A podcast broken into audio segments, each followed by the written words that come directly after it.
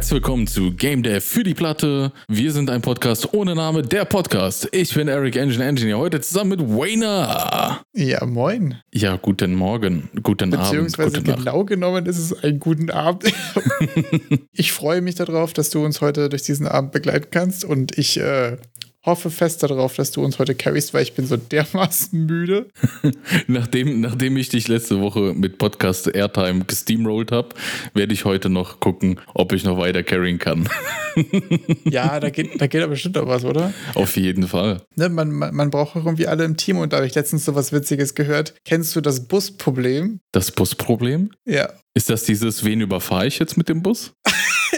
Es ist sehr close, es ist sehr close. Letztens wurde in, in der Game Dev Podcast, ich glaube in Folge 68, äh, über das Busproblem gesprochen und das ist dieses, wenn irgendjemand morgen vom Bus überfahren wird, wer übernimmt seine Arbeit?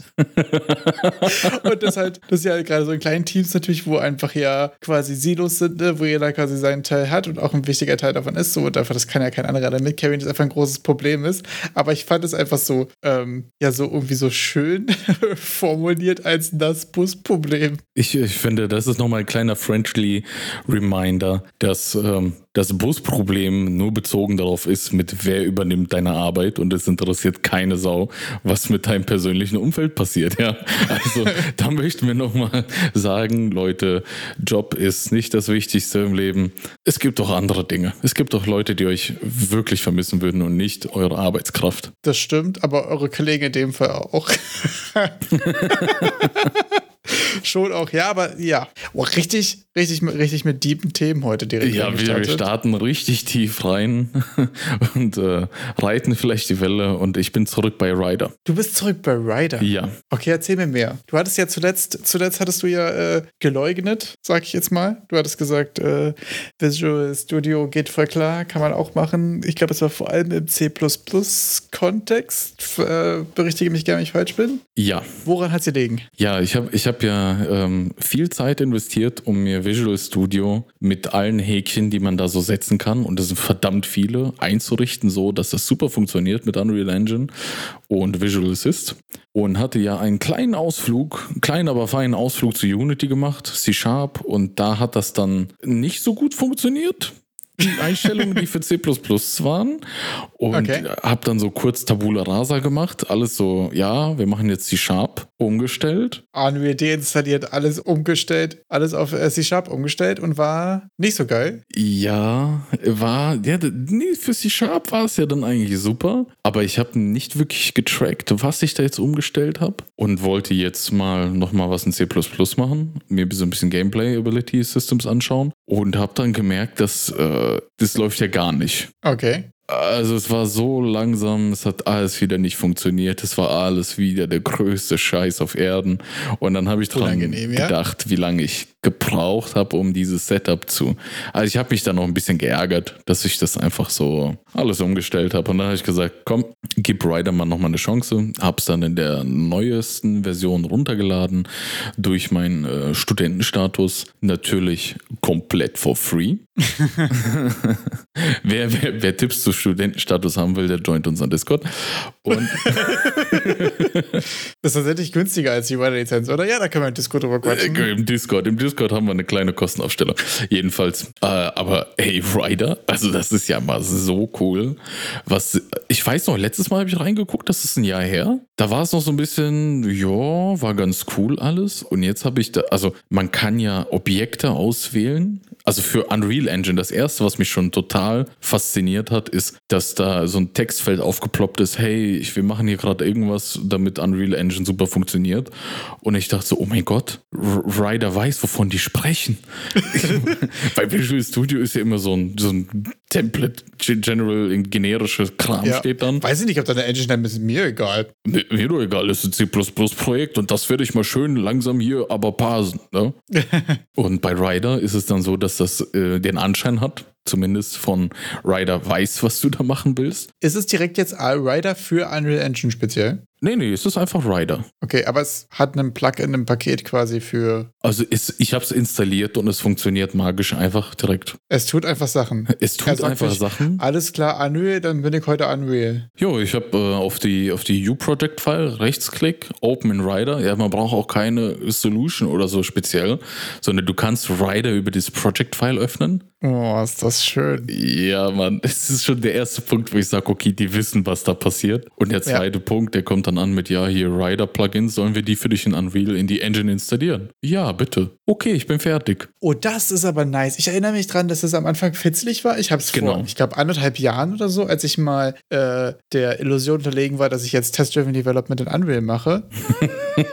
Kann ich mir, mich auch erinnern, dass ich es auch hinbekommen habe, aber also das war auch nicht so schlimm, aber es war schon eine halbe Stunde irgendwie so hier und was installieren, hier, okay, er schneidet, dass es da ist und dies, das. Aber das ist natürlich sehr geil. Ich weiß, dass da aber auch gerade äh, Rider und Unreal, glaube ich, so ein Beta, Leute, wir tryen hier, was das Work in Progress Ding quasi war, aber sehr geil. Das war bei mir letztes Mal auch mit diesem Rider-Plugin, dass das so ein bisschen, das nicht funktioniert hat. Da musste man dann irgendwie, ja, wie du sagst, halt selbst anlegen. Und das krasseste jetzt ist einfach, wenn ich eine Komponente eingebe, die ich jetzt irgendwie hinzufügen will zu meiner Klasse, es geht ein, hier die kleines Fensterchen auf und ich krieg direkt die Unreal Engine Dokumentation einen Link. Ich klicke drauf und lande direkt auf der Unreal Engine Seite. Ich weiß halt auch gerade nicht, wofür ich das brauche, weil Rider schlau genug ist, um die ganzen Includes auch automatisch richtig zu machen.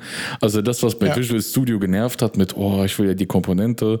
Fuck, was war nochmal der Include? Googeln, gucken, auf der Doku, Copy-Paste. Includes googeln ist tatsächlich auch so eine Sache, die muss doch wirklich nicht mehr sein, oder? Ja, bei Rider muss sie nicht sein. Also das ist auch so eine Sache. Ich glaube, bei Visual Assist hatte ich das auch alles eingestellt, dass das irgendwie funktioniert hatte, aber ich habe es mir alles zerschossen. ja. Aber ich meine, hier musste ich nichts machen und wenn das für C-Sharp genauso gut funktioniert, dann, ah, Rider schon geil dann. Also da muss ich sagen, hatte ich bisher auch super gute Erfahrungen. Also ich habe ja, ähm, bei mir ist gerade so entweder oder, ne? ich habe ja mit Unreal aufgehört, mit Unity angefangen. Ich habe keine überschneidenden. Ich weiß nicht, was ich jetzt, wenn ich jetzt meine aktuelle Writer-Installation quasi versuche, Unreal anzutun, ob da viel zu tun ist oder ob das einfach geht, ob ihr das quasi kennt, so, ne? Aber im Unity-Spektrum habe ich Writer runtergeladen, Unity aufgemacht und der war so, ah, okay, das. Und dann war einfach alles geklärt. Das war so, Ja. als, das ist wie, wenn du zu so deinem Lieblingsbäcker gehst und der sagt wie immer. Ja. Das war irgendwie das Gefühl, wenn du Rider installierst. Das war irgendwie abgefahren. Also, ähm, das macht irgendwie schon eine ganze Menge. Bei Visual Studio ist es dann auch so, du, du gehst zum, zum Bäcker rein und sagst ihm, ich will ein Brot. Und der fragt so, okay, welches Mehl? Was, was für ein Mehl soll ich denn überhaupt verwenden? Wir müssen das Brot erstmal backen. Also so, da musst du mir mal schon mehr zu sagen.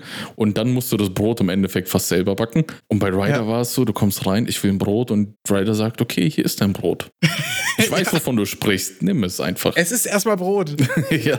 Manchmal ist es aber super interessant. Da würde mich auch voll interessieren, wie ist es irgendwie bei allen anderen Fächern ist. es- Könnt ihr gerne mal in Discord kommen und Bezug nehmen, so, was benutzt ihr irgendwie? Also, weil ich bin mittlerweile so, ich hatte mit äh, Visual Studio in C und Unreal immer so ein bisschen Hakeleien. Ich habe das Gefühl, das war so ein bisschen, ähm, ja, einfach nicht so krass integriert, ne? Das ist ja Mhm. bei, bei Rider und Unity jetzt irgendwie ein ganz anderes Level. Würde mich mal voll interessieren, was für Engines und was für IDE-Kombinationen andere Leute so nutzen. Das fand ich irgendwie super interessant, weil aktuell bin ich da einfach übertrieben auf dieser einen Kombination hängen geblieben, weil die einfach viel zu gut funktioniert. Wenn Mhm. du jetzt sagst, dass Rider C genauso gut funktioniert, das wäre fast, wo ich sage, in dem Kontext würde ich mir sogar nochmal Unreal C angucken. Ich habe wirklich, ich habe selbst gestaunt, ja.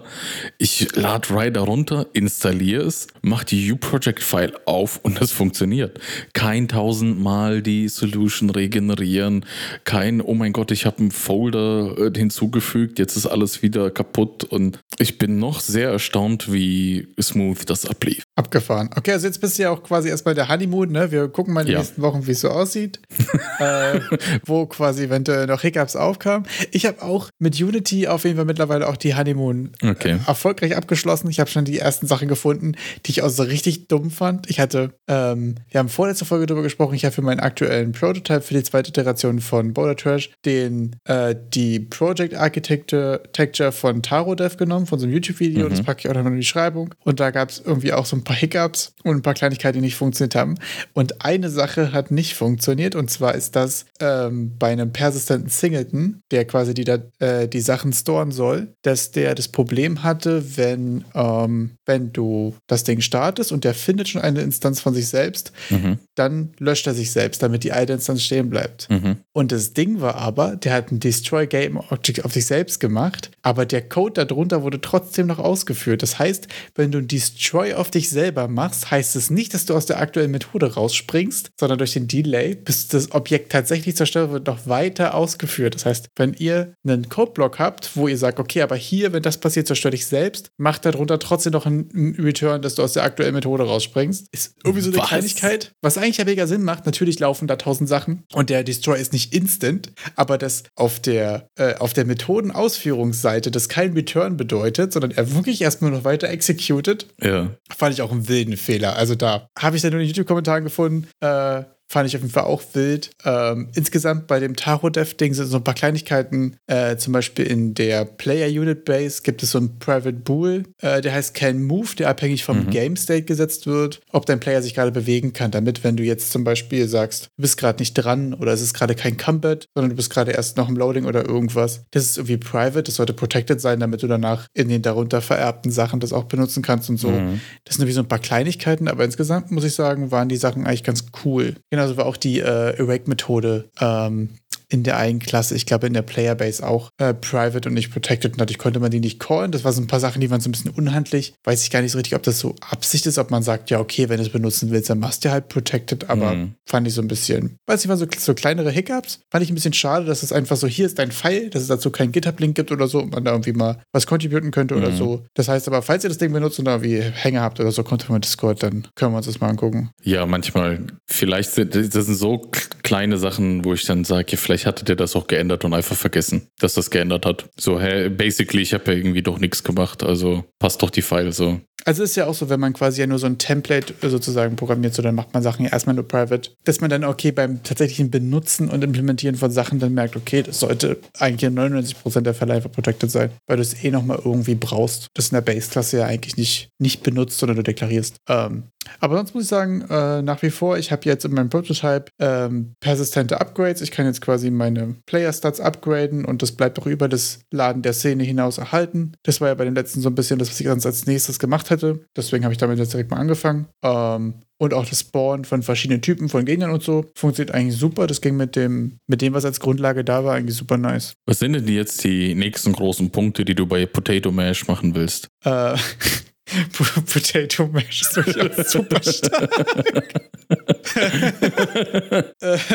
Genau, also bei mir nächsten Schritte, ich habe jetzt gerade einen zweiten Gegnertypen eingemacht. Ich habe jetzt quasi einen Standardgegner gemacht, der einfach auf dich zuläuft. Vielleicht sollte man mal kurz die anderen Leute abholen. Ich mache quasi gerade ein kleines äh, Top-Down-Roguelike, was ähm, so ein bisschen Physics-based. Du hast prinzipiell Kugeln, die sich gegenseitig von Plattformen runterschießen, äh, schubsen. Und ich habe jetzt sozusagen eine Spielerkugel gemacht, die upgradable Movement Speed oder auch äh, Bash Force hast, also wie weit du Gegner wegschießt, wenn du gegen die Gegend rollst. Und habe jetzt zwei Gegnertypen gemacht. Der erste ist halt einfach Standard und kommt einfach auf dich zugerollt und versucht dich runterzuschubsen. Die gibt es dann einfach in verschiedenen Größen und Geschwindigkeitsvariationen und so. Und ich habe jetzt einen zweiten Gegnertypen gemacht, der bis auf eine gewisse Range quasi sich zum Gegner, äh, zum Spieler hinbewegt. Wenn er die äh, erreicht hat, dann verlangsamt er sich und zielt quasi ein Projektil auf den Gegner, äh, auf den Spieler äh, mit einem gewissen Delay. Das heißt, du kannst dem ausweichen und dann hast du noch so eine kurze Phase, wo es stehen bleibt und danach wird quasi ein Projektil wie so ein Laserbeam oder ein Windstoß oder irgendwas, was quasi instant auf diese Fläche eine Kraft wirkt, äh, gewirkt. Und dann hat es quasi einen Cooldown und dann läuft er wieder zum Gegner hin und castet wieder den nächste Wave. Ähm, das ist so ein bisschen der Sinn davon, weil dadurch, dass es was Zielendes hat in einem Bereich, Mhm. verhindert es, dass es immer die gute Strat ist, quasi einfach direkt auf den Gegner zuzurollen, sondern der emphasized dann ein bisschen, dass du eher am Strafen bist, also eher ausweichen, Mhm. beziehungsweise abwägen musst, ob du schnell genug bei ihm bist, um ihn wegzukicken, bevor die Wave kommt, oder ob du halt erst der Wave ausweichst und dann wieder einen Zugriff machst. Der dritte Type wird jetzt noch einer sein, der äh, auf Close Range rangeht und dann sozusagen irgendwie eine Art Explosion macht oder so einen kleinen AOE um sich rum. Das heißt, das wäre dann einer, der ähm, Timings haben würde, wo du vor dem Gegner ein Stück wegrennst. Dann habe ich quasi einen Gegner, der zu dir kommt, einer, der auf dich zielt und einer, vor dem du weglaufen musst. Das sind so drei verschiedene Patterns dann so ein bisschen. Und die werde ich dann verschieden variieren, ähm, um dann quasi so ein bisschen Encounter,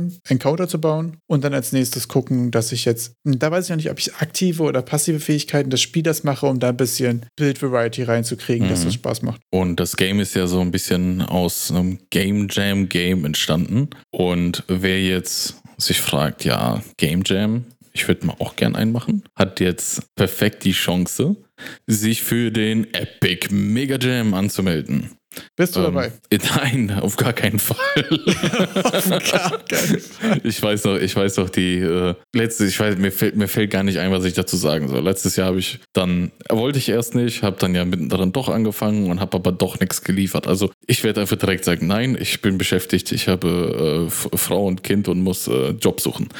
Also wird das nix. Okay. Aber am 15. September geht's los und wie jedes Jahr könnt ihr euch ein paar Free Sachen mitsnacken, die halt für den Jam gedacht sind, aber äh, Free, Free Zeug ist Free Zeug. Es gibt Zeug for free, wollte gerade sagen, einfach gönnen einfach gönnen. Letztes Jahr, letztes Jahr konnte man sich ja schon fast mit den ganzen Houdini-Lizenzen übers Jahr carryen, die man über all die Sachen Voll. irgendwie geschenkt gekriegt hat. Ist wieder was dabei? Leider kein Houdini dabei. Und sonst. Wirklich nicht? Nee, nee. Oh, sad. Das ich widerspricht von unserem Take, dass man irgendwann mit den ganzen Free Houdinis mal über ein ganzes Jahr kommt. Vielleicht hat einer von Houdini unseren Podcast gehört und gedacht, oh mein ja, Gott, die haben recht. Sorry, Leute, an der Stelle. Geht auf uns. Geht auf uns, ja. Nein, wir wollten euch nicht die Sales kaputt machen. Da waren jetzt aber allgemein nicht so coole Sachen dabei. Also ich fand jetzt, ich war jetzt nicht so vom Hocker gehauen. Äh, Epic hat natürlich die Sachen, die Epic eh schon immer for free zur Verfügung stellt, äh, nochmal angepriesen. Und was aber interessant auch aussah, ist die von Rococo Free Animation Gedöns. Da gab es so ein paar, paar kostenlose Animationen.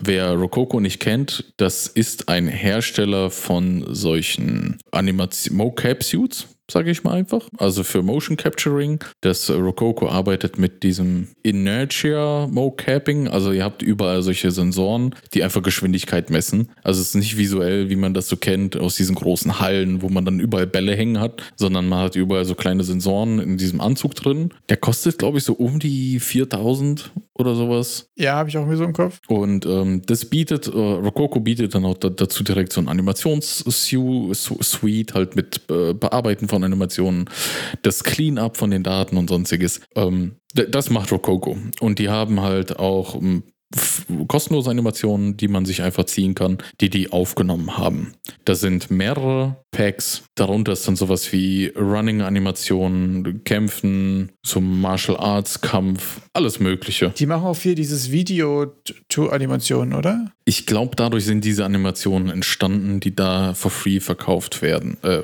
also verkauft, einem zur Verfügung gestellt werden. Genau, ich glaube, da konnte man nämlich auch quasi in der Testversion auch quasi mit eigener Cam und so mal welche machen. Das kann gut sein. Ich glaube ja. Habe ich so im Kopf, müssen wir nochmal genau gucken, nachgucken. Ähm, hier ist die Tagline erstmal Capture Emotions for free. Müssen wir nochmal genau gucken, ob da irgendwie der Haken ist oder ob sie dann irgendwie danach die Animation vielleicht frei verfügbar machen oder irgendwas. Äh, wenn es for free ist, müsst ihr mal reingucken. Aber so sieht der Pitch jetzt hier erstmal aus. Ich habe es tatsächlich auch schon mal, äh, wir hatten schon mal drüber gesprochen, als sie das quasi gelauncht hatten. Mhm. Habe es aber auch immer noch nicht geschafft, mal zu usen, ehrlich gesagt. Deswegen kann ich da nur sagen, sieht interessant aus, wenn es euch interessiert. Oder wenn ihr Erfahrung damit habt, sagt gerne mal Bescheid. Und wenn ihr vielleicht Erfahrung damit sammeln wollt und zufällig die 4K irgendwo auf der Seite rumliegen habt, wartet vielleicht noch mal ein bisschen. Denn Sony hat ein interessantes Produkt rausgebracht. Das nennt sich Sony Mokopi, Mokapi oder sowas. Das sind so auch solche Sensoren, das kostet circa 450 Dollar. Und da habt ihr auch einen Haufen Sensoren. Und das äh, sprengt gerade so ein bisschen die VTuber-Welt und die VR-Chat-Welt, dass man da mit halt auch Motion Tracking machen kann. Und ähm,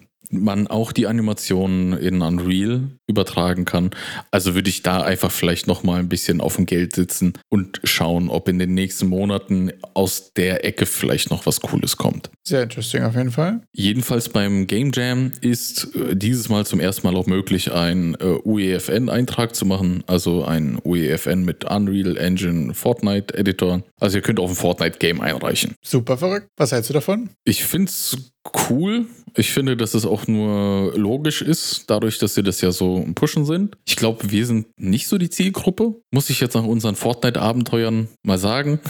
also irgendwie, ich habe das Gefühl so, ja, es ist wahrscheinlich für die nächste Generation Creator, dass sie dann da schon äh, früh, früh an so ein Setup gewöhnt werden. Voll. Ich glaube auch ehrlich gesagt, dass das einfach ein krasses, ähm, also es ist ja auch einfach ein Signal für, wofür ist es da? Hm. Und es sind ja zwei Sachen, also es gibt ja zwei große Stärken. Das eine ist, dass du einmal schon in dem, äh, in dem Kosmos einfach bist und du hast direkt den Zugang über die ganzen Leute, die sowieso Fortnite spielen und dies, das. Und du hast aber auch einfach ein Prototyping-Tool. Und ich glaube, ein Prototyping-Tool mit in Game Jam zu nehmen, ist ja einfach so ein No-Brainer. Ja. Also das da rauszunehmen, wäre, glaube ich, super sensitive. Und weil du auch einfach dann in das Game Jam-Konzept ja auch eine ganz neue Zielgruppe mit reinkommst. Also wer bisher Mhm. nur Fortnite gespielt hat, dann Fortnite Editor ausprobiert hat und dann gesagt, okay, hier gibt es Game Jams, hier gibt es was zu gewinnen, aha, hier kann man Spielentwicklung machen.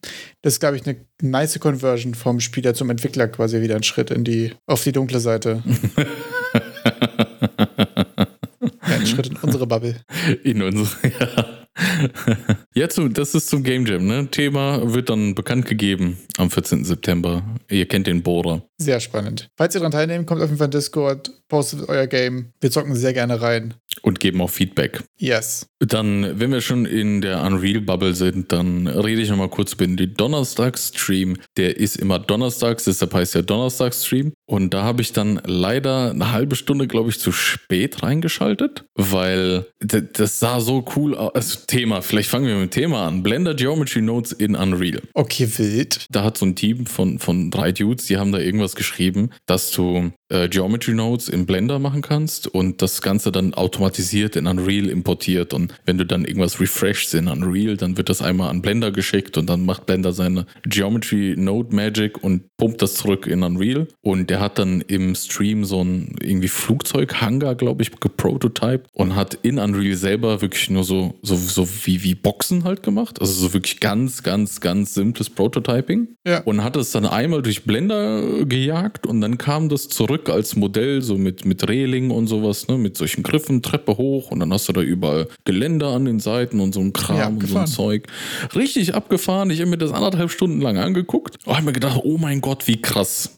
Ich äh, haben will, haben will, wo, wo kriege ich her? Und dann habe ich, dadurch, dass ich die erste halbe Stunde verpasst habe, dann erst gesehen, das war basically nur so ein Flex wie, guck mal, was wir Tolles gemacht haben, aber wir werden es nicht irgendwo publik machen. Also es war nicht von Epic selber, sondern das war irgendein Team von drei Devs, die von irgendeinem Studio sind. Ach so, und die haben sich quasi die Unreal-Integration geschrieben. Genau, die haben sich das selber geschrieben. Der ist im Hintergrund, wird dann Blender irgendwie Headless und so, alles Mögliche, keine Ahnung.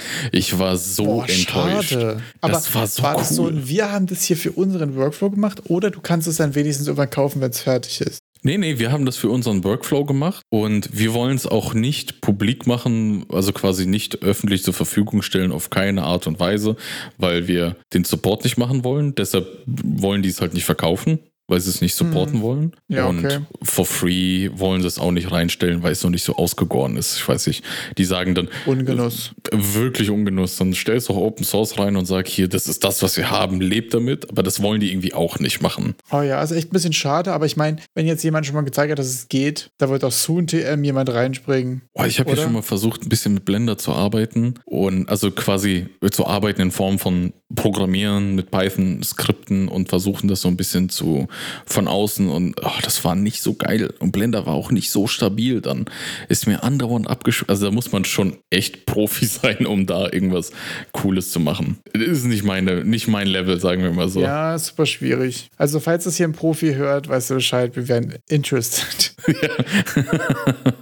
Sehr interested. Also, abgesehen davon, dass meine Kopfhörer noch ausgeschaltet waren, fange ich jetzt einfach mal zu erzählen, dass man manchmal Sachen nämlich auch einfach bekommt, wenn sie nice aussehen. Und zwar gibt es gerade im Unity Asset Store die Quirky Series River Animals Volume 1 for free. Noch diese Woche bis Donnerstag, wenn ihr das hört, also noch drei Tage. Und können wir bitte kurz darüber reden, wie unfassbar geil diese Models und Animationen aussehen? Wayner, bitte führ mich noch einmal durch diesen Kaufprozess. Ich drücke auf Okay. den Link, drücke auf Kaufen jetzt. Genau. Auf dem ersten Link, den ich dir geschickt habe, quasi auf dem Publisher Sale, war ein Code zu finden, mit dem du quasi beim Checkout das gratis machen kannst. Also wir packen euch den Link in die Beschreibung zum Publisher Sale und dort seht ihr quasi das Angebot und im Text steht, mit dem Coupon-Code OMABUARTS kannst du das quasi am Check-in, äh, am Checkout for free bekommen. Das heißt, du packst es erst in deinen Card und dann drückst du auf Kaufen und dann kannst du rechts unten einen Coupon-Code eingeben und den kannst du anwenden und dann kostet es null. Und dann bekommst du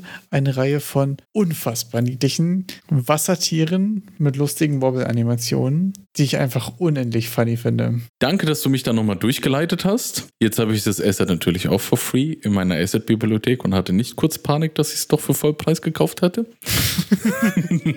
Sonst habe ich die Woche noch einen, einen, einen Reddit-Beitrag gesehen, den, den, den, den habe ich anders gefühlt, bin ich ganz ehrlich. Und zwar hat er die wundervolle Überschrift. I love all the I quit my job, become a full-time indie dev and now regret it type of posts. They keep me rational. Also es gibt einfach mehrere Personen, also mindestens zwei, weil die Person, die das geschrieben hat und mich, die, äh, die das, naja, genießen ist so ein, so, so, ein, so ein ekliges Wort, die, die sich, äh, die das. Äh, das ist aber schon die richtig. beruhigt? Die Nein, genießt es, du genießt es. Du genießt es. Die ist, die, die ist beruhigt, das so, oder? Das klingt sonst ganz so Okay, du genießt es, mich beruhigt es. Das, das Too Long Didn't Read, der letzte Satz davon ist einfach nur Keep them coming, please. ja, also das geht mir auch immer so. Da ist schon ein gewisser Genuss bei, dabei, mindestens bei ihm. Das stimmt. Also gerade die, ich habe hier meinen Job äh, gequittet, um Fulltime Indie Dev zu werden und bereue es jetzt, ne, wegen diverser Gründe und so. Ich mag diese Posts auch sehr, weil die häufig sehr reflektiert sind und sehr ehrlich sind. Gerade entgegen dem, worüber wir vor ein paar Wochen mal gesprochen haben, dass es ja auf Reddit Game Dev oder auch im, insgesamt finde ich im Game Dev Internet auch viele Leute gibt, die sagen, ja, ist egal, geh Fulltime, investiere alles, was du hast und hast du nicht gesehen und das sehr häufig irgendwie dann auch äh, Geld sowie Mental Health Issues ja irgendwie auch nach sich zieht. Und ich finde, die sind immer eine, ähm, ja, eine interessante Prüfung so für einen selbst, so dass man sich denkt, okay, was wäre, wenn ich das mache? Hätte ich dieselben Probleme? Hätte ich die Probleme aus irgendwelchen Gründen zum Beispiel nicht? Oder auch einfach, Mhm. wie ist mein Stand? Wäre ich dafür bereit? Ich zum Beispiel absolut nicht bereit, gar keinen Bock jetzt hier full Indie zu gehen, wäre überhaupt nicht mein Ding gerade. Kann ich auch voll verstehen. Auch auf jeden Fall noch ein paar Jahre gar nicht. Und das ist aber auch, finde ich, die, die das interessante Ding so, weil manchmal wir schon diesen, diesen Chaka-Vibe, weiß ich nicht, da gibt es irgendwie kein, kein besseres Wort für, oder? Dass die so Wolf of Wall Street-mäßig da alle sich mit Geld bewerfen und sich anbrüllen und sich alle abhypen, so. Und ähm, genau, da sind halt solche Posts manchmal auch einfach interessant, mal die andere Seite zu sehen. So. Und weil ja eben vieles ja auch im Internet einfach so Survivorship Bias as fuck ist. Ich finde auch, das spricht so ein bisschen, also als, als Indie-Dev ist es, ja, soll man es wieder sagen, sehr schwer Geld zu verdienen. Ja, ist es schwer. Leu- Also wenn als zum Indie-Deven Geld das Thema, wenn man damit anfängt, boah, weiß nicht, sollte man es auch direkt vielleicht auch einfach lassen. Wenn das dein erstes, der erste Punkt ist, ich will direkt jetzt Geld damit verdienen, dann ist es einfach so schwer, das zu machen, dass es einfach sehr unvernünftig ist. Ja, und da habe ich letztens zum Beispiel auch, äh, also nicht, nicht was Spezielles, sondern insgesamt, ehrlich gesagt, auch gerade sehr viel äh, Content im Internet gesehen, bei dem auch im Allgemeinen so der Tipp war, der beste Tipp für dein erstes Game ist eigentlich, versuch damit kein Geld zu verdienen. Mhm. Was ich ja auch merke, so dieses ganze Hobby-Dings, du machst es irgendwie aus Fun, das ist so ein kreativer Ausgleich, funktioniert für mich ehrlich gesagt auch super. Also, weil es ja auch einfach so, so, ähm, ja, so, so, so leichte Kost, so leichte Beschäftigung ist, weil ja gerade nichts davon abhängt und das ja auch einfach die beste Basis ist, um da jetzt auch einfach zu lernen und sich irgendwie auszutoben. Wenn du noch her was hast, was, was funktioniert und du willst jetzt da reinbuttern und du willst dann das skalieren quasi, dann super Idee, ne? Wie, äh, Artimus es zum Beispiel auch gemacht hat, der Twitch-Streamer, der äh, hier auch The World of Little Legends und so gemacht hat, der auch gesagt hat, so er hat es immer gemacht in seiner Freizeit, ne, hat viel darüber gestreamt und so. Und das ist immer größer und immer erfolgreicher geworden und seine Arbeitszeit dann halt einfach so von 100% auf 80% auf 60%, weiß ich nicht, wo jetzt gerade ist, keine Ahnung, geht, in, geht auf Twitch TV slash, Artimus und fragt ihn, ich packe in die Game-Beschreibung, aber skaliert das dann quasi so vernünftig und in einem soften Übergang, statt diesen harten Jump zu machen irgendwie. Das finde ich irgendwie, weiß ich nicht, ich, also vielleicht ist das wieder äh, Beobachtungsbias von mir, sehe ich sehr häufig, dass das die Sachen sind, die sehr gut funktionieren. Ich habe mir, ich hab mir vorhin Gedanken gemacht, vielleicht Game Dev für die Platte, die Beratung, ein Beratungsunternehmen zu öffnen. Und äh, ich werde, ich werde Game Dev, Indie Dev Beratung machen, wo, wo man mich buchen kann für fünf Stunden. Und den Leuten dazu raten, es nicht zu machen. Wirklich. Das, man kann mir ruhig Geld schenken und ich werde dir fünf Stunden lang ausreden, alle deine Träume. Fünf Stunden lang werde ich dir das alles ausreden. Ich mache dir das für. Und dein, dein Take wäre, dass die Leute damit Plus machen. ja, absolut. Also. Sind wir, sind wir nach über einem Jahr Podcast da angekommen? Also ich sag mal, jetzt für fünf sagen, Stunden kriegt ihr die Beratung für 200 Euro. Ich sag's, ich sag's direkt, 200 Euro die fünf Stunden Beratung. Und das werden die besten 200 Euro investiert in eurem Leben jemals sein. Das wird euch vor so viel Verlust bewahren. Ich werde fünf Stunden lang einfach nur ausreden, dass ihr es, mach, dass ihr es nicht machen sollt. Super witzige Idee, ja. Ich finde es interessant, es gab auch einen anderen Reddit-Post mit Is it possible to create games as a hobby after work? Und da war ich auch direkt so, das ist der Way. Ja. Also habe ich gerade, es ist wirklich, und da muss ich auch zu jedem, der das hier hört und das anders macht, sagen, macht wie ihr Bock habt, ne? Aber ich merke für mich gerade persönlich so in meinem aktuellen Life, keine Ahnung, ich fasse jetzt einfach mal groß so, ist das irgendwie gerade voll der geile Way, ist einfach als Hobby zu machen und zu gucken, wohin es führt.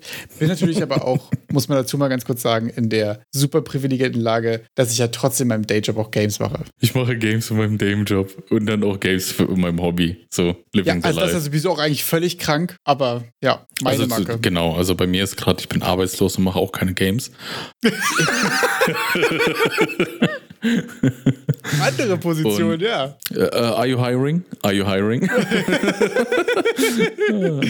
und wenn ihr dann doch mal ein Game fertigstellt, dann bietet Epic euch was super Cooles. Darüber wollten wir letzte Woche schon reden, aber nach meinem anderthalbstündigen Rant über die DEFCOM kamen wir nicht dazu. einfach nicht genug gekriegt hast, ja. ja, ich hatte jetzt gar nicht. Wie heißt denn das? Das, das war wie so das erste Programm, weiß ich gar nicht. Also Epic hat jetzt jedenfalls quasi das. Äh, äh, das, das Epic Game Store Einsteigerprogramm. Das ist die Epic Erstausgabe, genau. Es gibt jetzt quasi das Angebot, dass wenn ihr euer Game das erste halbe Jahr, glaube ich, ist es, ne? Mhm. Äh, Epic exklusiv macht. Das heißt, ihr nur im Epic Store unterwegs seid, beziehungsweise eure Keys nur darüber generiert, dann ähm, müsst ihr gar keine Fees zahlen die ersten sechs Monate. Ist richtig? So habe ich es auch gelesen. Und ähm, was da auch, also keine, keine Fees, also ne, das ist, wenn ihr das mit Unreal gemacht habt und halt richtig viel Kohle damit umsetzen okay, könntet, ja. dann spart ihr euch ja auch die kompletten Unreal Engine Lizenzkosten für alles, was über eine Million ist, so wie ich verstanden habe, oder? Die sind da auch inkludiert. Ich hätte gedacht, also von dem, was ich gelesen habe, entfallen die 12% für den Store. Ich weiß nicht, ob die, wie viel Prozent sind es für Unreal, wenn du mehr als eine Million umgesetzt hast? Ich, ich meine, die haben ja das, ich weiß nicht mehr, wie viel Prozent das waren, aber die haben ja auch gesagt, dass die Prozente von Unreal durch die Prozente, die du im Store auf die Epic Games Store Verkäufe gedeckt werden und deshalb musst du das nicht machen. Das stimmt. Und so mein Verständnis war jetzt so, wenn ich das jetzt auch noch auf dem Epic Games Store äh, die erste Ausgabe da mache, dass ja. ich auch keine Unreal Dann Engine. kriegst du einfach 100 Prozent. Das scheint ja so der TLDA zu sein. Sechs Monate, 100 Prozent dafür Epic Exclusive. Genau. Und Epic Exclusive meint, glaube ich, auch so viel wie Hauptsache du stellst es nicht auf Steam. Das ist tatsächlich die Prämisse, ja. Weil du darfst die Keys auch auf Humble Bundle verkaufen.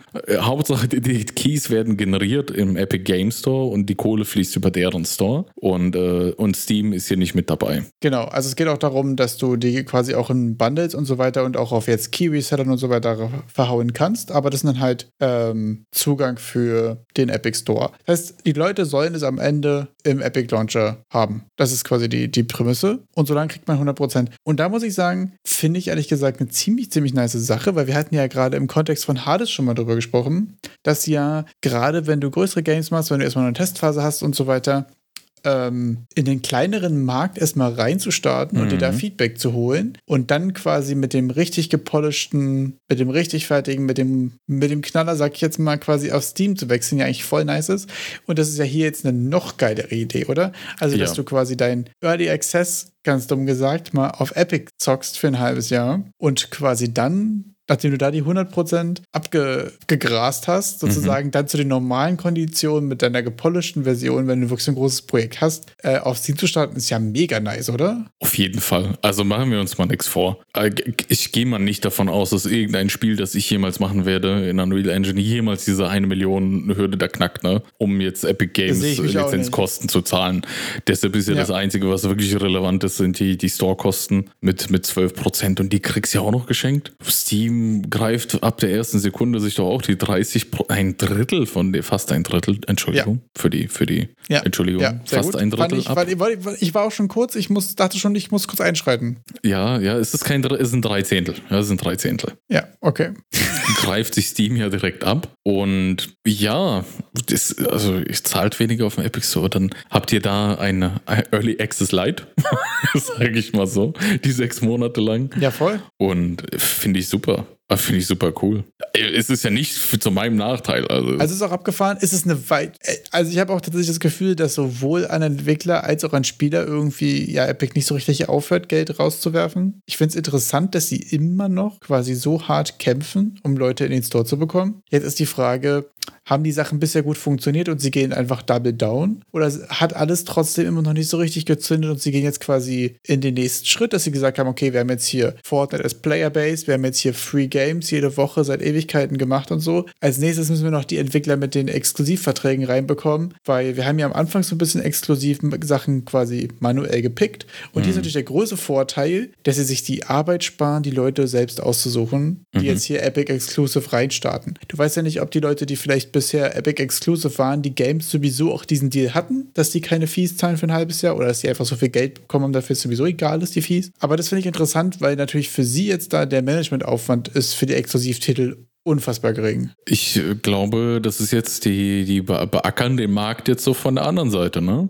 Die haben jetzt die ganze Zeit es geschafft, eine, eine interessante Installer-Base, also quasi bei, bei Konsumenten, äh, eine Basis zu schaffen, wo die genug installiert haben. Genug, äh, den, der Epic Game Store ist auf genug Rechnern vorhanden. Das Ja. war ja durch diese ganzen Free Games immer. Und jetzt bringst du Leute dazu, da was zu kaufen, meinst du? Das ist der nächste Schritt? Ganz genau, das ist der nächste Schritt. Ich möchte jetzt deine PayPal-Daten bei mir in meinem Store haben. Wie kriege ich das hin? Ja, indem ich Zeug exklusiv bei mir habe. Und wie habe ich Zeug exklusiv bei mir? Wenn, wenn du ja siehst, welchen Anteil auch Unreal Engine an AAA-Titeln jetzt mittlerweile ausmacht. Ja. Und das ist einfach ein ganz, ganz süßes Paket für einen Anbieter. Besonders mit dem, was bei Steam jetzt letzte Zeit abgeht. Ich habe ähm, auch mit Steam AI, ich habe dazu auch einen interessanten Reddit-Beitrag gesehen, dass einer anscheinend circa dreieinhalb Jahre an seinem Spiel entwickelt hat. Oh, das war ein richtig trauriges Surprise Pikachu. Das war richtig traurig. Und äh, was hatte der gemacht? Irgendwie nur so eine Option, dass du den Text irgendwie mit ChatGPT ersetzen kannst, genau, es war quasi eine Dialogoption. wo du dann auch deine eigenen Token einfügst und so ein Kram. Also wirklich nicht mit Ja, Haken an und jetzt geht hier AI-Content los. Genau, du konntest quasi eine Option anschalten und dann dein GPT-4-Key, also du musstest auch noch GPT Plus haben, um dann quasi die Dialoge aus GPT generiert zu bekommen. Und ähm, ich fand die Diskussion darunter auch ziemlich interessant, weil äh, Steam gesagt hat, nope. Und da muss man dazu sagen, verstehe ich auch voll das Nope, weil das ist ja genau der Versuch eben an dem Steam kein AI-Content drumherum Mhm. zu schiffen, wenn man sagt, dafür mache ich hier aber einen Zugang zu AI. Also, dass sie das gnadenlos abschmettern und ähm, das verstehe ich ehrlich gesagt voll und es sagt sich im Nachhinein immer leicht, dass es so obvious war, aber ich würde ehrlich gesagt, und das ist glaube ich so mal Hot Take von mir, wenn ihr irgendwas auf Steam hochladen wollt, lasst einfach komplett die Finger von AI. Mhm. Weil, also vor allen Dingen bei so einem langen Projekt, wenn jetzt hier so ein zwei Wochen Prototyp zusammengekloppt hast, mein Gott, aber bei, wenn man hier dreieinhalb Jahre an einem Projekt gesessen hat, Und sein ganzes Erspartes da reingesteckt. würde ich das Risiko mit Steam einfach gerade nicht angehen. Genau, also weil Steam zeigt da gerade auch eine super klare Linie, da wird nicht drüber diskutiert, da braucht man einfach, glaube ich, gerade, da gibt es gerade nicht viel Space zum, zum Experimentieren, vor allen Dingen nicht halt eben, wenn du ein Projekt hast, wo die Stakes so high sind, wo du dreieinhalb Jahre lang gearbeitet hast. Aber ich finde es dann super interessant, besonders weil wir gerade mit der Epic Game Store Diskussion reingestartet sind, dass der auch einfach Angst hatte. Ich habe da jetzt dreieinhalb Jahre reingesteckt, mein komplettes Geld und Steam hat es jetzt abgelehnt. Wie das, also das kam mir auch so vor wie, oh mein Gott, ich habe gar keine Chance mehr. Voll. Es ist vorbei. Es ist alles verloren, abgeschrieben. PC-Markt ist jetzt out of reach forever, weil ich aus Steam raus bin. Und da ist es ja gut, dass Epic Games ja auch versucht, einen Konkurrenten aufzubauen, dass du sagen kannst, ja gut, dass du halt nicht, wenn du es bei Steam verkackt hast, dass du komplett am Ende bist, ja. Auf jeden Fall. Ich glaube, das wäre auch sonst echt noch schwieriger gewesen, wenn du überlegst, vor einem halben, dreiviertel Jahr war ja auch noch äh, Epic kein Self-Publish, sondern du konntest ja dich bewerben und es wurde kuratiert und so weiter. Da ist jetzt natürlich mit, mit dem noch eine weitere Self-Publish auch einfach Plattform, Mhm. was, glaube ich, die Sache ja super stark macht. Mich würde interessieren, bis jetzt hat Epic, glaube ich, noch nichts dazu gesagt, was so AI-Content angeht. Weil auf der anderen Seite muss man dazu sagen, dazu sagen dass ja gerade Unity Cent ist Mhm. Genau das Gegenteil gerade macht. Also Unity hat ja gerade zwei AI-Produkte, sag ich jetzt mal. Das ist einmal Muse Chat und einmal Sentis. Und Mhm. Muse Chat ist ja quasi so dieses GPT powered by Unity einfach. Und Sentis ist ja quasi alles, was dafür da ist, um Large Language Models in die Runtime zu bekommen. Mhm. was so On-Runtime-Generation angeht. Was so, also alles, was im Editor ist, aber auch alles, was wirklich, wirklich zur Laufzeit ist. Und das ist ja alles, was da rum ist, quasi auf Steam gerade basically nicht usable. Mhm. Und es macht jetzt gerade, glaube ich, eine voll interessante Frage auf, weil wenn jetzt Epic sagt nö und dann sagt als nächstes Play Store nö und dann sagt iOS nö, dann kannst du ja Centis auch wieder wegwerfen. Also da sieht man ja auch, wie viel Position die, äh, die Plattformen hierbei einfach haben. Ich glaube, bei Steam war auch ein bisschen die Geschichte. Ich meine, irgendwo in den Comments gelesen zu haben, dass irgendein Anbieter es geschafft hat, AI-Content auch in sein Produkt in Steam, rein- also in sein Game reinzubringen, weil die bei Steam auch einfach nachweisen konnten, dass die komplett das Copyright an allem da haben, an allen Modelldaten, die die verwendet haben Ja. und an allem drumherum. Und dann ist das für Steam anscheinend fein. Es geht nicht darum, dass Steam AI verteufelt, sondern wenn du den lückenlos nachweisen kannst, Copyright ist gesichert, dann ist es okay. Da hast recht, da habe ich gar nicht dran gedacht. Das stimmt. Das war ja gar keine, gar keine prinzipielles gegen AI, sondern nur quasi, wenn nicht nachvollziehbar ist, woher der Content kommt. Dann ist das Quatsch, was ich gerade erzählt habe. Wobei, ist es bei Unity nachvollziehbar? Ich weiß es nicht. Haben die, haben die eigenes Zeug? Oder? Centis, Centis ist ja quasi nur das Tool, um dein Model reinzubekommen. Und woher dein Model kommt und so ist ja quasi deine Frage. Aber ich meine, Muse war doch das andere, das ist das ChatGPT für Unity. Genau, Muse ist quasi ChatGPT, aber das ist ja auch kein, also das ist ja quasi nur das Chat-Ding. Da kommt jetzt keine, keine Bilder oder irgendwas bei raus, jedenfalls nicht im aktuellen Zustand. Das heißt, da könnte man maximal über Code diskutieren, aber ich habe das Gefühl, dass bei Code sich gerade keiner über Quellen oder über Co- Copyrights oder so unterhält. Das scheint so ein bisschen nicht Teil der Diskussion zu sein, oder? Irgendwie nicht. Habe ich jeweils nicht das Gefühl, dass da nicht drüber diskutiert wird. Weil ich glaube auch, die Nachweisbarkeit da einfach so schwer ist. Weil es aber auch nicht, Ja. ist nicht originell genug wahrscheinlich, genau. Fand ich aber sehr interessant. Ich meine, ob ich es jetzt selbst irgendwo auf GitHub Copy-Paste gemacht habe oder mir das AI-Language Model rausspuckt, weiß ja auch schon keiner mehr.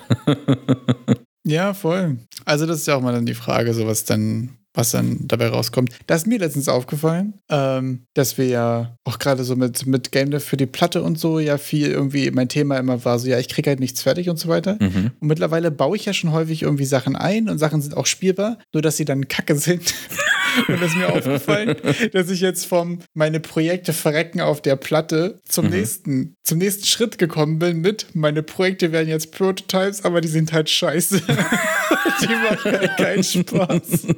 Und es ist irgendwie, ist mir letztens so aufgefallen, weil ich ähm, die verschiedenen Iterationen von Project Baum und von äh, Coder Trash oder so dabei hatte irgendwie. Und mir aufgefallen ist so, ja, das ist alles, ich sage jetzt mal, ganz große Anführungsstrichen, fertig geworden. Also ich habe was geschafft, was, was dann da war, auch in einem reasonable Timeframe irgendwie, aber es war halt trotzdem noch nichts Gutes dabei. und da ich mir, ist mir aufgefallen, ist das jetzt schlecht oder ist es der nächste logische Schritt? Also vorher war es dann so wie, wie Bekannte oder Freunde, mit denen man halt immer weniger zu tun hat und irgendwann dann sich entfremdet vom Projekt. Ja. Und jetzt also, um nochmal zu bleiben, ist es so, du, du drückst diesem Freund das Kissen aufs Gesicht und sagst, ich möchte dich nicht mehr haben. Um das nochmal so. Weiß ich nicht, ob der Ja, also, wenn du das Projekt als den Prototyp als Scheiße betitelst, dann ist es ja ein, ich töte dich jetzt einfach. Ja, weiß ich nicht. Aber in der Welt, die du gerade aufgemacht hast, fällt mir auch tatsächlich kein besserer Vergleich auf. Deswegen würde ich dir jetzt eiskaltes Thema wechseln und sagen, ich habe mir übrigens zum Thema Prototypes auch den Talk nochmal angeguckt, über den wir letzte Woche gesprochen hatten, den wir irgendwie beide ja beim ersten Mal irgendwie nicht so richtig verstanden haben. Den, äh, der hieß Your Prototype Sucks, Here's Why. Mhm. Und da ist mir aufgefallen, dass ich auch einfach sehr komische Erwartungen oder sehr große Erwartungen hatte, aufgrund des Titels und so. Und ich eigentlich so den TLDA von dem Talk eigentlich gar nicht schlecht fand. Ich habe mir den irgendwie nochmal in Ruhe angeguckt. Und die, die Kern, die Kern-Takes würde ich quasi einfach nochmal kurz mitbringen. Und zwar Ja, war zuerst ja quasi die Unterscheidung zwischen horizontalen und äh, vertikalen Prototypes. Dabei geht es darum, ob du äh, viel Content machst und dafür wenig in die Tiefe gehst. Das heißt, du machst jetzt eine große Open World, die schon mal begehbar ist, viele Mechaniken und so. Du kannst viele Sachen machen, aber dafür ist halt alles nur so Blockout, alles ist super basic, das UI sieht scheiße aus und so weiter. Aber du hast schon mal eine viele große Welt, viel Content, den du erleben kannst. Und das andere ist quasi ein, äh, ein Vertical Slice, das heißt, es ist eine eine Experience, eine, nur ein Level, nur eine Szene und so, aber dafür super polished und quasi auf der Qualität des Endprodukts. So, das ist eigentlich der, das Optimum. Also, das ist so ein bisschen die Unterscheidung zwischen, habe ich ein großes Game, was als Ganzes wirken muss, oder habe ich eine Kernexperience, die ich irgendwie abbilden kann, ähm, die irgendwie mir eine Aussage gibt. Und was ich sehr interessant dabei fand, ist, ähm, dass er die anderen beiden Kombinationen aus High Fidelity und wie viel Content quasi so ein bisschen ausgeschlossen hat, gesagt hat, die machen nicht so viel Sinn. Also mhm wenn es so wenig Content ist, aber dafür auch trotzdem kein, trotzdem nicht gepolished. Also dann ist es halt einfach noch nicht fertig. Also ich muss ehrlich sagen, da habe ich mich in dem Moment auch einfach beleidigt gefühlt. Genau, weil so sieht alles aus, was ich mache. Ja, genau. Über diesen Status bin ich noch nicht weggekommen, aber da arbeite, also da fand ich auch so ein bisschen, das ist ja dann einfach kein Prototype, sondern das ist ja einfach so Work in Progress, da bist du einfach noch nicht fertig so, das ist irgendwas mhm. anderes, das ist halt einfach noch nix so. Und das andere ist halt, okay, wenn du viel Content machst und den richtig polished, nee, dann machst du halt einfach das Game. Das ist auch so, schon kein okay. Prototype mehr, ja. Genau.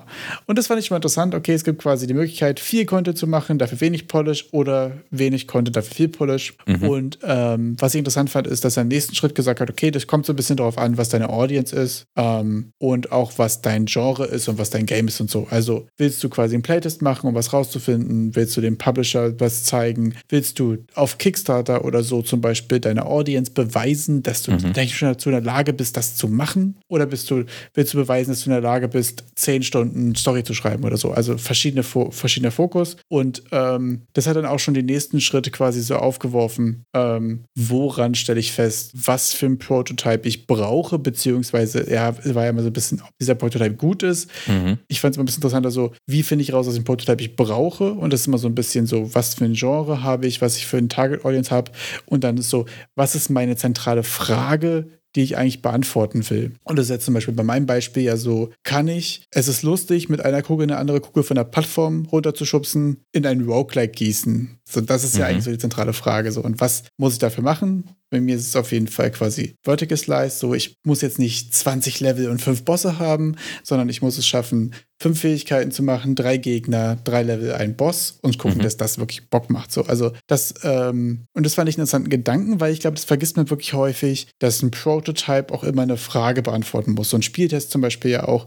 Und das hat mir auch zum Beispiel bei Project Baum ganz am Anfang häufiger, dass ich gesagt habe, so, das ist jetzt gerade in einem Zustand, wo ich es jetzt jemandem zeigen könnte. Und alles, was der Kacke findet, weiß ich aber schon. Mhm. So, ja, okay, die Steuerung wird nicht klar oder das ruckelt irgendwie wie Sau, so, dann hat es noch keine, dann kann es die Fragen, die ich habe, noch nicht beantworten. Und das mhm. fand ich ganz cool, dass man, gerade wenn man Prototype, weil das sind die Sachen, die man auch schnell aus den Augen verliert, weißt du? Ging mir ja auch so mit meinem Game Juice Test und mit dem, ich habe hier komische Sachen gebaut und man dann irgendwie sich dann doch in Proc-Gen verrennt, dabei macht man eigentlich nur ein Visual Novel.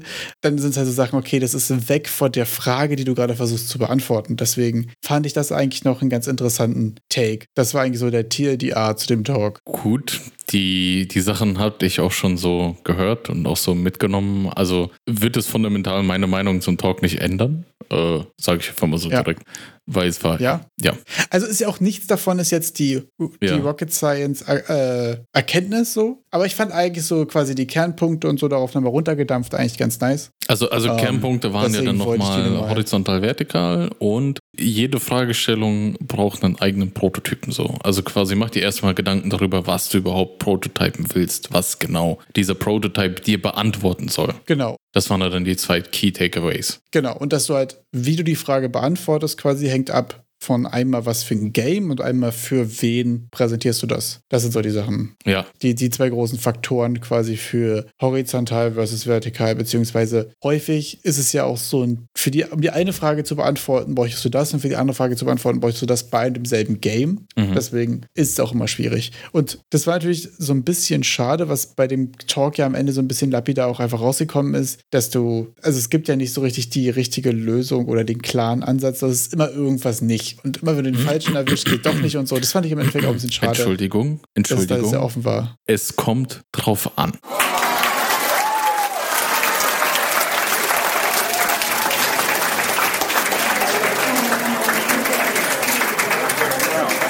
Ja, genau.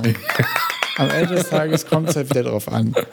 Aber ich fand so mit formulierter Frage, Ja. das versus das und so, das ist dann eigentlich doch ein ganz interessanten Take. Hattest du noch äh, Defcom Talks geguckt? Hast du noch Updates? Ich habe noch den Defcom Talk zu, zu ich habe ja ganz, ganz äh, gespannt von diesen Be Geräuschen berichtet, die ich da gehört habe, Schreie und äh, sterbende Menschen. Und Ach ja, von dem Environment Sounds. genau den Environmental Sounds Talk habe ich mir dann nochmal angesehen und angehört und dann jetzt, nachdem ich ihn gesehen habe, ähm, er ist sehr spezifisch. Also da geht es darum, konkret im kompletten Talk, wie du Vocal Artists, die unnatürliche Sounds machen, ähm, wie du so dir eine Aufnahme mit denen gestaltest. Also in welcher Reihenfolge die, ich nenne es mal einfach Geräusche, die die machen sollen, aufgenommen Also wie werden bringst du sollen. Leute gut zum Schreien? Ja, genau. Das wäre so der, die Überschrift des Talks gewesen. so und so, wie, nicht gut zum Schreien, sondern wie, wie holst du das meiste aus deinem Vocal? Ja, doch Holt auch gut zum meist aus dem Schreien. Schrei raus.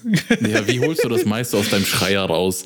Weil da Ja. ging es halt äh, auch darum, diese Environmental Sounds, das ist so wie, wie so ein, wenn man dann springt oder sowas. ah, okay, ja. Und da gibt es dann schwere Sachen anheben, Sounds und dann einzelne Abstufungen davon. Ähm, Und das ist dann solche Todesgeräusche oder so ein Gurgeln, dass das halt ganz anstrengend ist für die Stimmbänder und dass man diese Sounds am besten halt am Ende der Aufnahme macht. Ah, okay, ja. Weil der hat gesagt, also ja, sehr spezielles, äh, sehr, sehr, speziell. spezielle Takes. Sehr speziell. aber interessant, ja.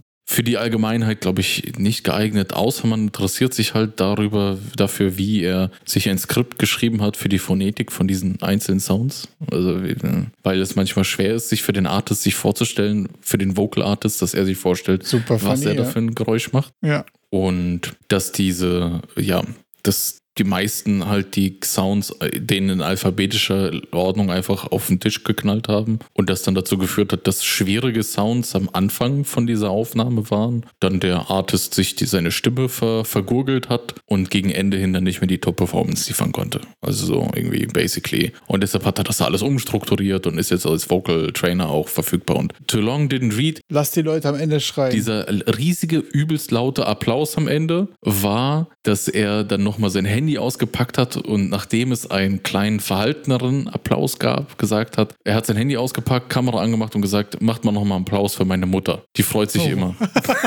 und da sind die Leute natürlich komplett ausgerastet. Super funny, aber Ja. ja, sehr witzig auf jeden Fall. Und der zweite Beitrag, den ich noch gesehen hatte, war zu, wie Monetarisierung in Free-to-Play-Spielen in Vergangenheit war, wie sich das entwickelt hat und was uns als nächstes erwartet.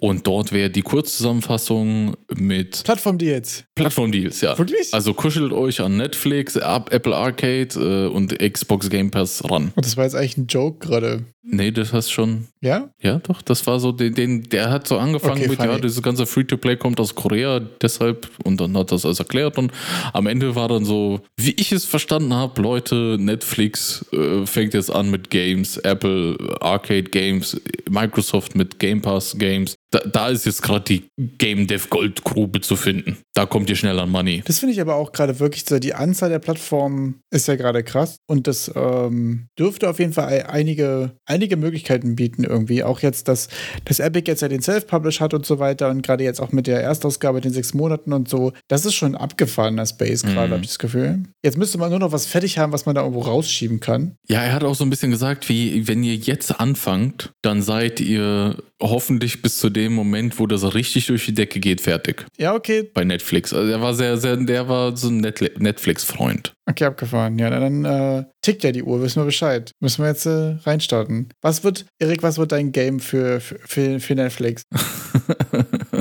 Shoot. ich, äh, Das verhaltene Lachen war so niemals gar ich, kein ich, ich, ich, gar keine Ahnung, Mann.